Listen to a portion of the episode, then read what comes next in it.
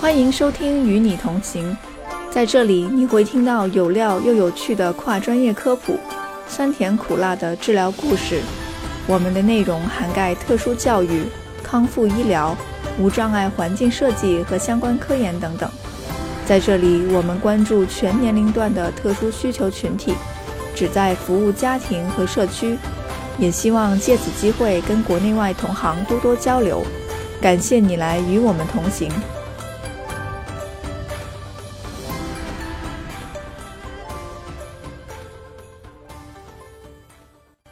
新春快乐，兔年大吉，给大家拜年啦！欢迎大家收听《与你同行》，我是文月，我是都瑶。去年二零二二年是我们播客《与你同行》正式创办的第一年。在此之前，二零二一年的时候，我们其实有在社交平台 Clubhouse 上面有非常多的节目。我们当时呢，创建了一个特殊需求群体互助会的 Club。这个类似俱乐部一样的平台里边有非常多有意思的科普房。我记得我们二零二一年的时候有十八期科普房，其中第一期科普房是二零二一年四月二日，是我们做的一期关于自闭症关注月的特别节目。我们有邀请家长、医生、老师、治疗师一起来聊自闭症。陆陆续续的那一年，二零二一年，我们做过非常多的专题，比方说做过一些听障、脑损伤、中风等等很多有意思的专题。那如果感兴趣了解这一部分的讲座文字稿的朋友们呢，可以在我们的知乎搜索关键字“言语治疗师文月”，了解更多的信息。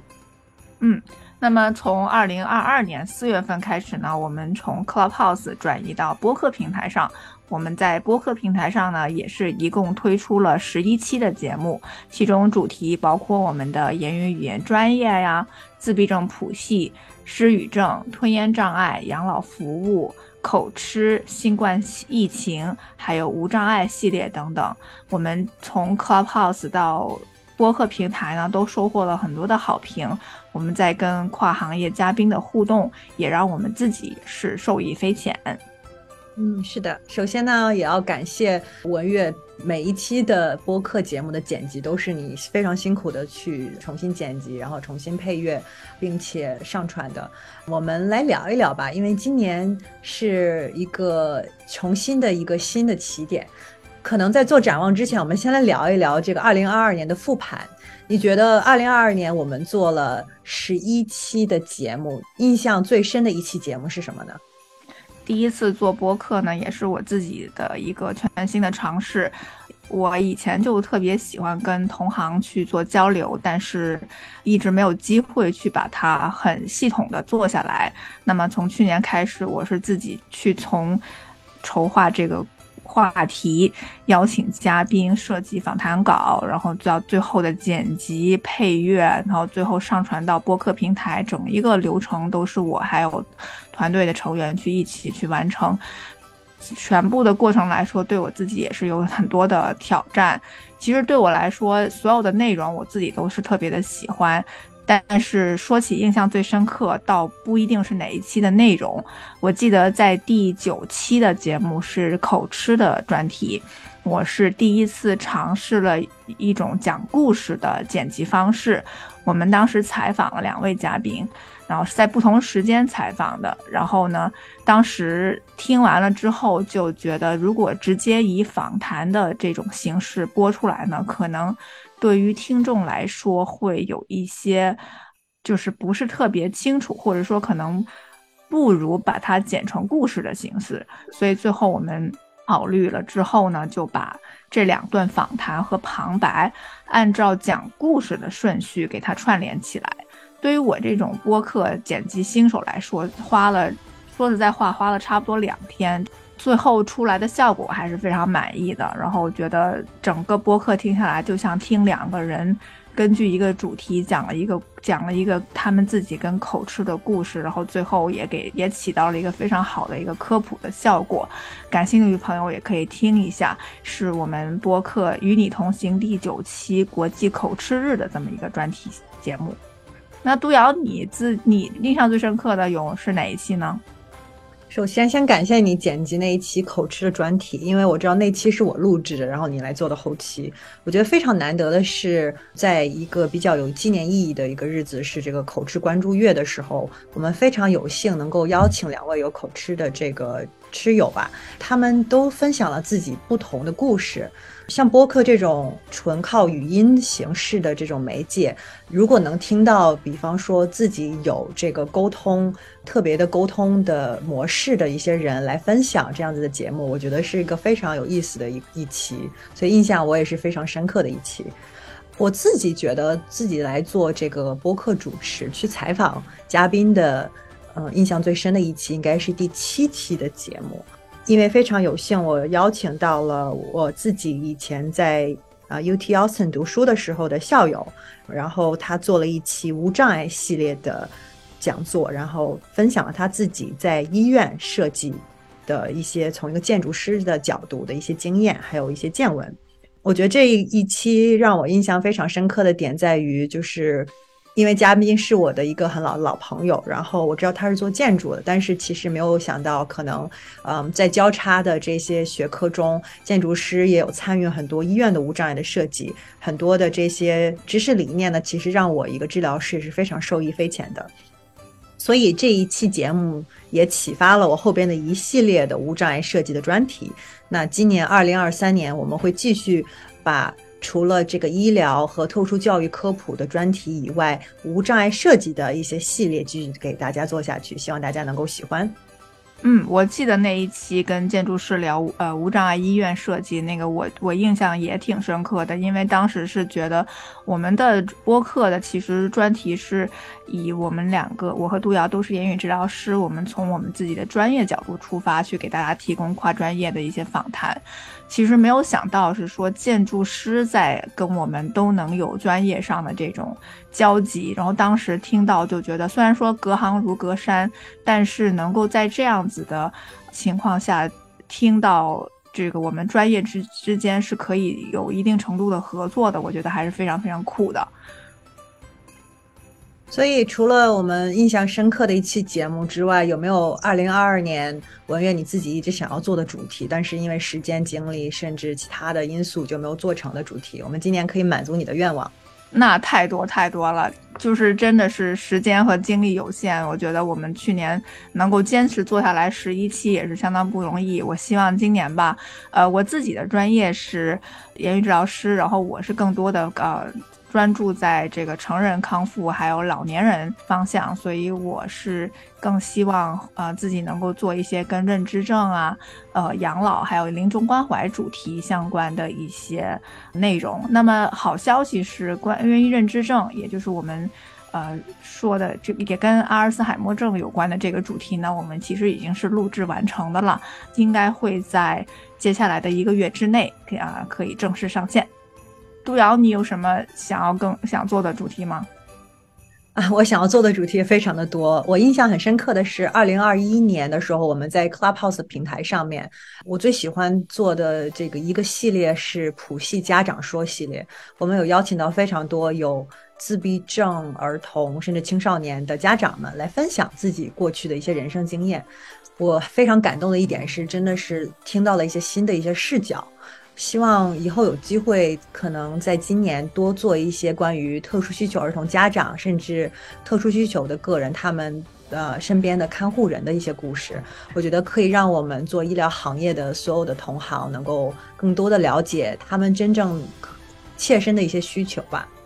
嗯，另外一个我觉得蛮有意思的方向，或者是一些新的尝试。是希望我有能够有机会采访全球更多地区的华人嘉宾，就是讲中文的华人嘉宾。二零二二年我们的十一期的节目里边，其实有来自台湾的美籍华人参与了口吃节目的录制，也有来自澳门的呃治疗师参与了录制 AAC，也就是辅助沟通科技产品的分享。那希望今年呢，能跟更多地区我们没有。我们没有邀请到的很多其他地区的华人嘉宾一起来做新的一些节目。也欢迎大家随时跟我们联系。如果你有故事可以分享，你有话想说，我们非常愿意跟你一起坐下来聊聊。那么，二零二三年呢，我们是根据世卫组织和美国健康宣传月份筹划了一些主题，比如说一月份，像我刚才提到的，呃，我们认知症的那个故事，应该是会在一月份上线。二月呢，我们有邀请到一个专门做无障碍设计，主要是关注视障人群。网页设计的一位嘉宾，然后可以跟我们分享一下他自己在。不同的公司做无障碍视觉网页的设计上的一些经验，同时二月份也是这个心脏关注月，还有癌症预防月，所以我们如果有感兴趣这个话题的听众，也欢迎大家联系我们，我们可以对这两个关注的话题进行一些讨论。嗯，三月呢是 National Nutrition Month，也就是营养学月。我们打算邀请在医院里面工作的营养师来跟我们聊一聊相关的话题。同时，三月也是 National Traumatic Brain Injury Month，也就是脑创伤关注月。我们会考虑邀请到可能有医生或者是一些治疗师来跟大家聊一聊脑创伤、脑损伤，还有一些康复的相关话题。嗯，四月呢又到了我们。每一年的纪念月了，因为我们的 Clubhouse 很第一期节目是在自闭症日的时候，相当于是我们的生日月了。对，生日月，对。然后我们的播客呢，也是四月开始的，二零二二年的四月开始的。所以二零二三年的四月呢，我们会尽可能给大家提供一个自闭症关注月的系列节目。目前我们有在构思循证科学的治疗方案的一个讨论。包括化学科的治疗师啊，一起来一个讨论。啊，我们也想要邀请一些新的没有参与过我们节目的一些嘉宾，比方说做这个 occupational therapy 啊，作业治疗师，跟我们分享一下。因为四月份同时也是这个作业治疗师关注月，所以嗯，请请大家敬请期待我们今年四月生日月会有很多丰盛的这个节目。嗯，那我们的也算是虚岁两岁了。五月份呢，是我们这个言语治疗的传统的 Better Hearing and Speech Month，也就是言听宣传月。那么我们啊，应该会去邀请专业内或者是跨专业的人士去进行一些相关的讨论，关于我们的言语治疗的专业内或者是跨专业合作的一些内容。同时呢，五月还有。Global Accessibility Awareness Day，也就是啊无障碍宣国际无障碍宣传日。那我们会去啊考虑继续我们的无障碍专题。嗯。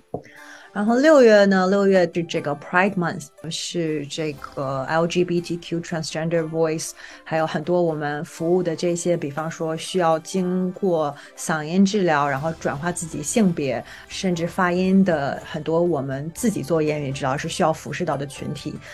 嗯，同时六月也是这个 Facial Awareness Month，失语症关注月。那失语症是中风导致的非常。常见的一个言语治疗障碍之一，那所以这一个六月呢，我们应该会继续邀请一些往期的嘉宾以及新的朋友加入我们的讨论。七月呢，就有我们有 CDC Minority Mental Health Awareness Day，这是一个跟精神卫生相关的一个月份，同时也有 National Cleft Palate Month，也就是唇裂腭裂意识月。嗯，我们也希望只能够在七月份的时候邀请到跟精神卫生，还有唇裂、恶劣相关的一些从业人员，或者是我们的家长和看护者来去跟我们加入到七月份的讨论之中。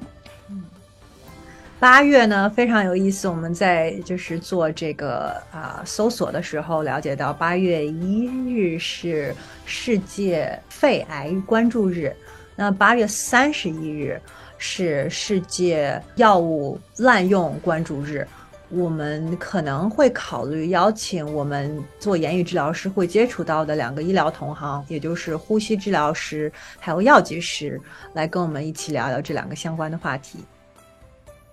嗯，九月份呢是 Healthy Aging Month 和 World Alzheimer's Month，也就是老年健康月和世界阿尔茨海默关注月。那么这个月份呢，我们会我比较关注的这个养老的话题以及认知症话题呢，我们有可能会在九月份推出。嗯嗯，那十月呢，我们有物理治疗师的关注月。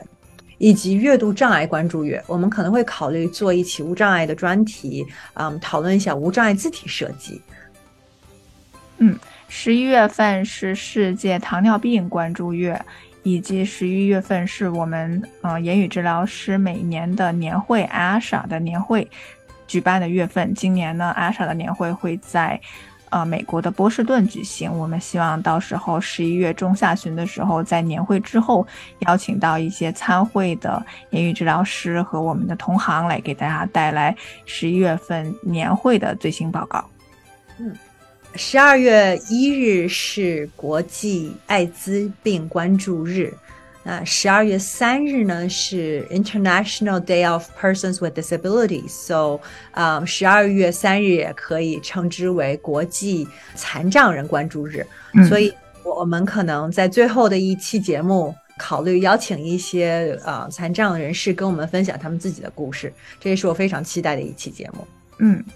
那么也非常欢迎大家给我们留言，回复你们感兴趣的话题。我们相信，二零二三年呢，我们有这么多的这些健康关注的月份，以及可以科普的主题。希望新的一年呢，能给大家带来更多跨专业、高质量的内容。二零二三年，我们继续与你同行。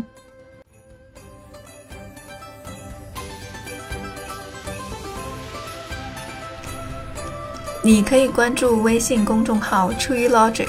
或者在知乎上输入关键字“特殊需求群体互助会”和言语治疗师文月来找到我们。感谢你来与我们同行，我们下回再聊。